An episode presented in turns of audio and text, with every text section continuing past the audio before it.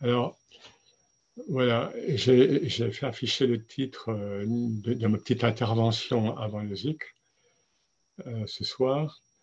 Pourquoi? Parce que bon, nous, personnellement, nous emménageons dans une maison, donc il y a beaucoup de, préoccupations matérielles, et puis vous aussi, sans doute, hein, euh, une, enfin les unes ou bien les autres.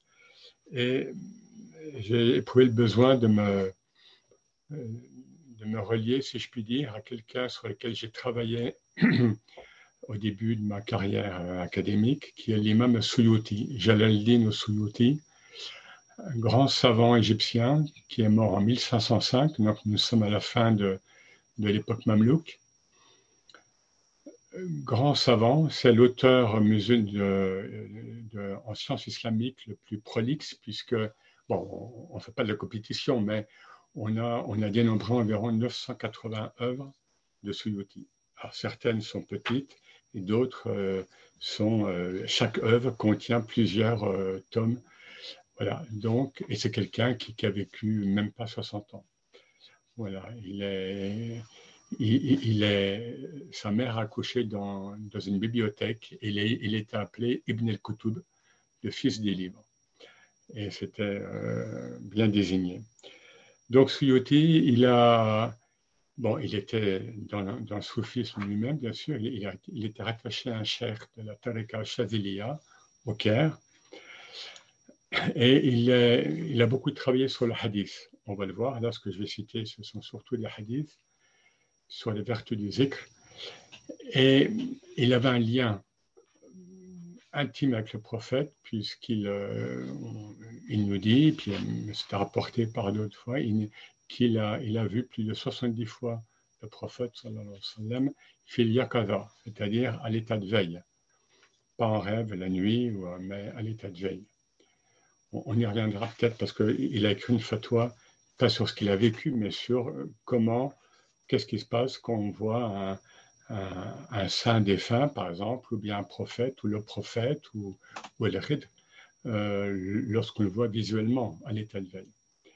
Et en passant, avant de devenir aux d'ailleurs, puisque c'est cette circonstance, il écrit aussi une belle fatwa, très riche, en toujours partant sur le hadith, donc sur les paroles du prophète, euh, sur le fait que le, ce monde, ce bas monde, n'est gouverné qu'en apparence par les hokam, par les dirigeants temporels.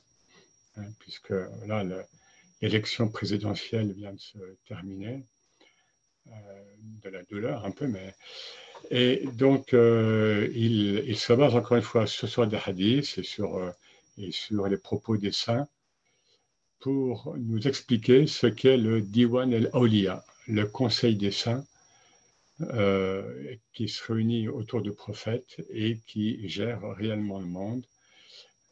Mais bien sûr, il faut que le, il faut que le monde des apparences soit préservé. Il faut que ce qu'on appelle les asbab, les causes secondes, soient préservées, c'est-à-dire ben, il faut qu'il y ait, euh, bien sûr, des, des, euh, êtres qui gèrent le monde dans la politique, dans l'économie, etc. Et, et c'est demandé en islam et dans le soufisme d'ailleurs, mais réellement qui nous gère, qui gère le monde.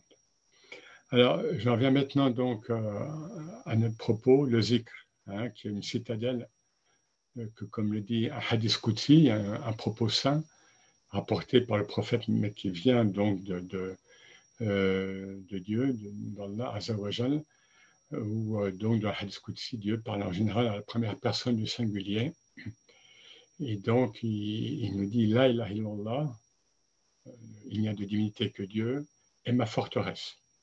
Et celui qui pénètre dans, ma forteresse est à l'abri, est protégé. Alors, les vertus du zikr.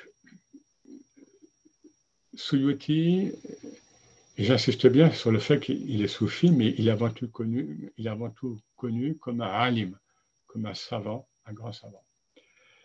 Voilà, qu'est-ce qu'il nous dit? Il nous dit que le zikr, parmi les formes d'adoration, parmi les, les, les, les ibadat, les formes d'adoration, les œuvres d'adoration, la prière, le jeûne, euh, la zakat, le mot, le pèlerinage, etc. Il dit que parmi toutes ces œuvres, le zikr est supérieur. Pourquoi? Parce que la force du zikr, c'est qu'il est omniprésent, c'est qu'on peut le faire à tout moment. Et comme, euh, comme le dit un verset coranique, on peut le faire debout, couché, assis. On peut le faire en tout lieu, sauf aux toilettes, on va dire, et en tout, et, en tout moment. En tout moment. Alors que la prière, elle a ses chouroutes, elle a ses conditions, alors que le jeûne a ses conditions, euh, le pèlerinage encore plus, la zakat, donc euh, l'aumône aux pauvres, enfin, bon, c'est pas l'aumône, mais là, disons, l'aumône de purification aux pauvres à ces conditions, etc. Et il nous dit d'ailleurs que, et tout ça est basé sur des hadiths. Et Suyuti est le premier savant de l'islam traditionnel, hein, donc 15e siècle, qui cite ses sources. Il cite ses sources de manière impressionnante.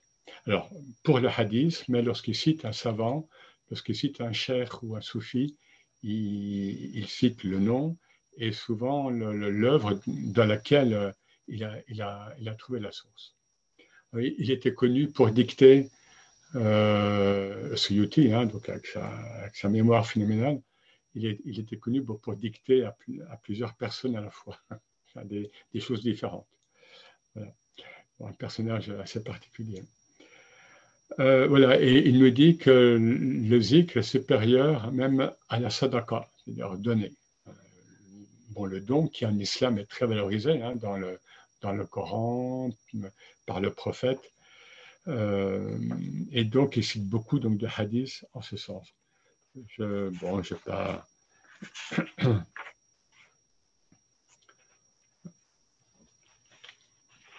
Et il nous dit que le, le zikr euh, nous, protège. Hein. Donc là, on est quand même en contexte de pandémie, hein, comme assez, dur actuellement. Le zikr est une protection de toutes les formes d'épreuves. Alors, il cite, euh, plusieurs formes, euh, plusieurs formes d'atteinte, hein, contre toute nuisance, contre le,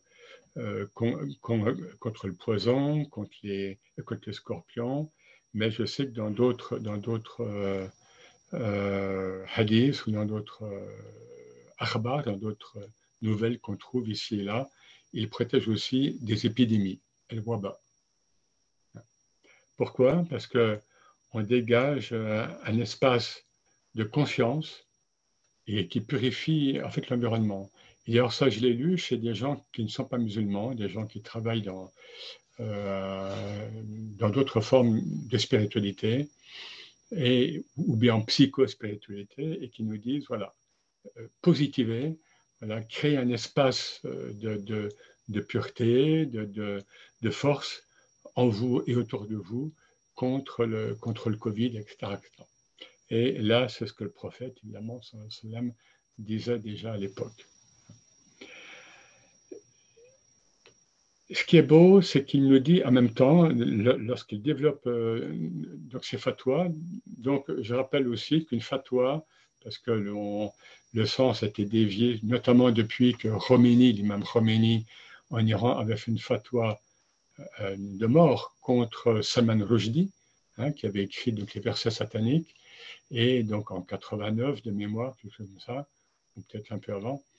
Et euh, beaucoup de gens, même les musulmans, croient qu'une fatwa, c'est un, arrêt comme ça qui, tombe euh, et qui, et en général, c'est une condamnation ou en tous les cas, c'est du droit pointu. Non, une fatwa, c'est un avis. Un avis. Et Suyuti, de son vivant, il n'y avait pas Internet, il n'y avait pas le téléphone. Il était, je rappelle, il est mort en 1505. Il était, il était consulté pour les fatwas de, de l'Inde, musulmane jusqu'à ce qu'il s'appelait le Takro. Le Takro, c'était c'est le Sahel actuel, le Mali, le Niger, le Sénégal. Donc, euh, à cette époque déjà, il répondait à des fatwas euh, à, la fois venant d'Inde et, et donc de l'Afrique de l'Ouest, et du Sahel. Euh, alors voilà, dans, ce développement, c'est pour ça que je le dis maintenant, parce que je, je n'y reviendrai peut-être pas après, mais c'est aussi très actuel, ça, nous concerne. Il nous dit toujours en se basant bien sûr sur des paroles du prophète, que lorsqu'un animal disparaît, lorsqu'un oiseau ou bien un autre animal est chassé, ou bien disparaît, ou bien, et surtout est tué sans, raison, évidemment, euh, et, ça, et ça, le prophète en parlait, euh, interdisait donc de tuer un animal pour, pour le plaisir ou pour. Euh, eh bien, il nous dit, enfin, en fait, c'est le prophète qui le dit, qu'une part de la glorification de Dieu, donc du tasbih, disparaît. Donc, vous voyez, et nous savons que les espèces végétales, les espèces animales disparaissent hein, depuis quelques décennies. Et euh, voilà, eh bien, si on en croire les, le, prophète et les paroles donc, des savants, c'est une part de bénédiction, évidemment, qui, part, puisque les animaux sont dans une fitra, dans, une nature pure, originelle, minéraux aussi, mais nous avons moins accès hein, globalement. Les, végétaux, pour ceux qui, ont, qui ont la main verte, euh, euh, ça marche aussi.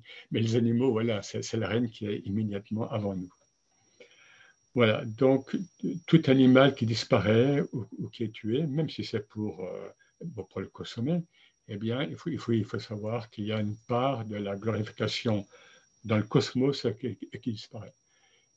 Et c'est pour ça que euh, le, Suyuti cite un, cher, un grand cher du XIIIe siècle d'Iran, Najmuddin Kubara, qui est mort tué par les Mongols en 1221, quelque chose comme ça, et qui disait que, bon, là on se met dans le contexte de, donc de l'époque, les musulmans à l'époque avaient peur de manger des choses qui, qui, étaient haram, haram, pas du porc, juste comme ça, mais euh, mal, euh, de, la nourriture issue de biens euh, mal acquis, vous voyez, ou bien de la nourriture venant de gens riches qui, étaient malhonnêtes, ou bien ils évitaient souvent la nourriture venant donc du gouvernant, des émirs et des sultans. Bon, ça c'était l'époque, hein, ils avaient une, conception très, aiguë. Parfois on a des, des chers, comme le cher Abou Abbas al-Morsi, le successeur d'Imam Shazili, lorsqu'il mangeait que, euh, de la nourriture, il y avait une part de, nourriture qui n'était pas saine, mais en fait au niveau spirituel, euh, il avait une réaction au niveau des doigts et il, euh, il s'en abstenait. Bon, voilà. Donc, pour amener à ce qu'on vit actuellement, le zikr, en tous les cas, peut contribuer, enfin, la pratique du zikr en nous, hein, parce qu'elle elle, elle investit notre être, elle, peut euh, nous amener à, à manger ce qu'on mange. Et on sait très bien que nous mangeons des choses qui sont souvent polluées, avec des, pesticides, etc., etc., Donc, quand on ne mange pas bio, et même si on mange bio, il faut voir d'où vient le bio, en tous les cas, dire la basmala, donc dire, dire bismillah, sanctifie la nourriture.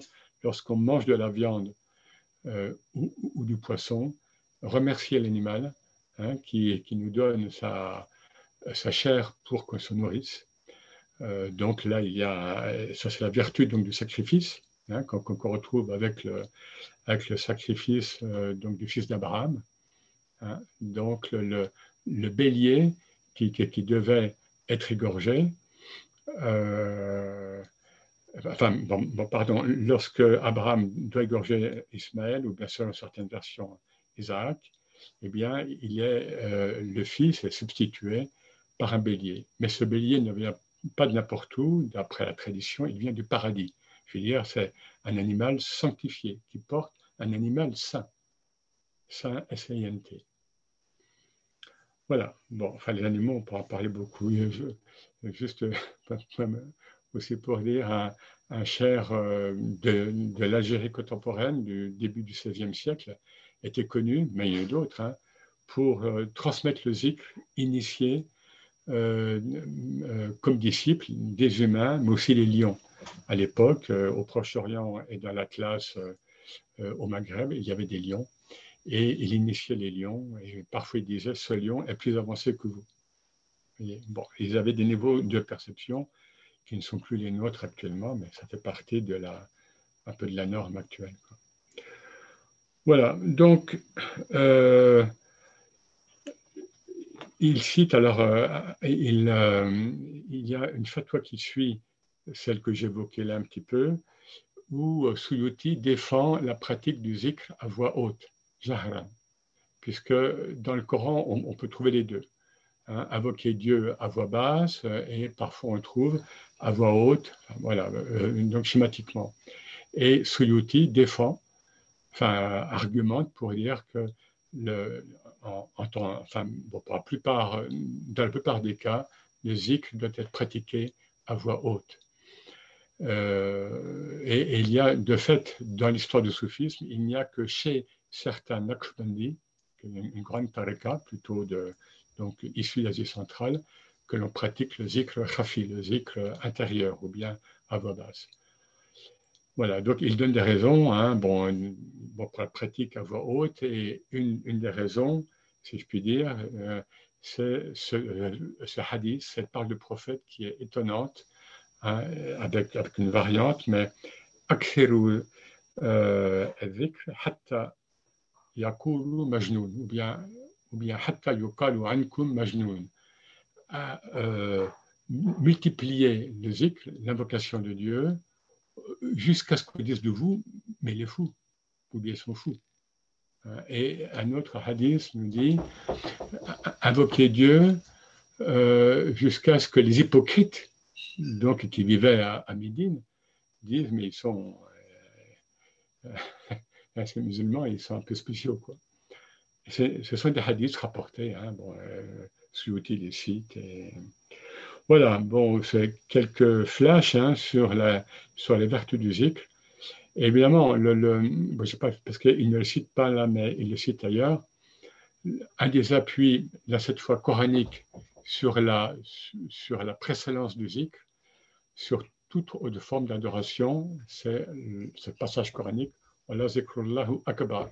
Et certes, l'invocation de Dieu est ce qui est le plus grand.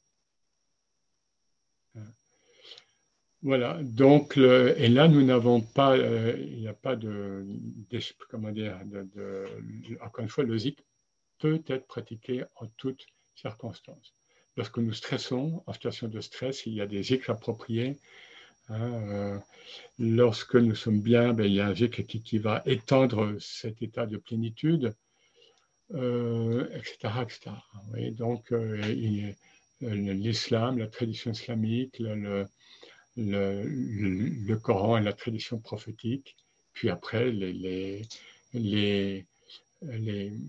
saints et les savants donc des premières générations nous ont pourvus de centaines et de milliers de formules de zikr. Et le zikr, donc de manière encore plus générique, il y a, il y plusieurs hadiths qui nous disent que ben, dans les œuvres quotidiennes, hein, euh, faire la vaisselle, faire des choses très, très pratiques, lorsque je le fais avec conscience, dans la conscience, c'est du zikr. Faire les courses dans le zikr, ça change tout, hein, mais c'est un vrai djihad. Hein, vous savez, quand on, entre dans un magasin qui a cette musique entre guillemets débile, etc., on, se protège dans cet espace intérieur avec un zikr et ça change euh, notre rapport au monde. C'est une protection. Voilà.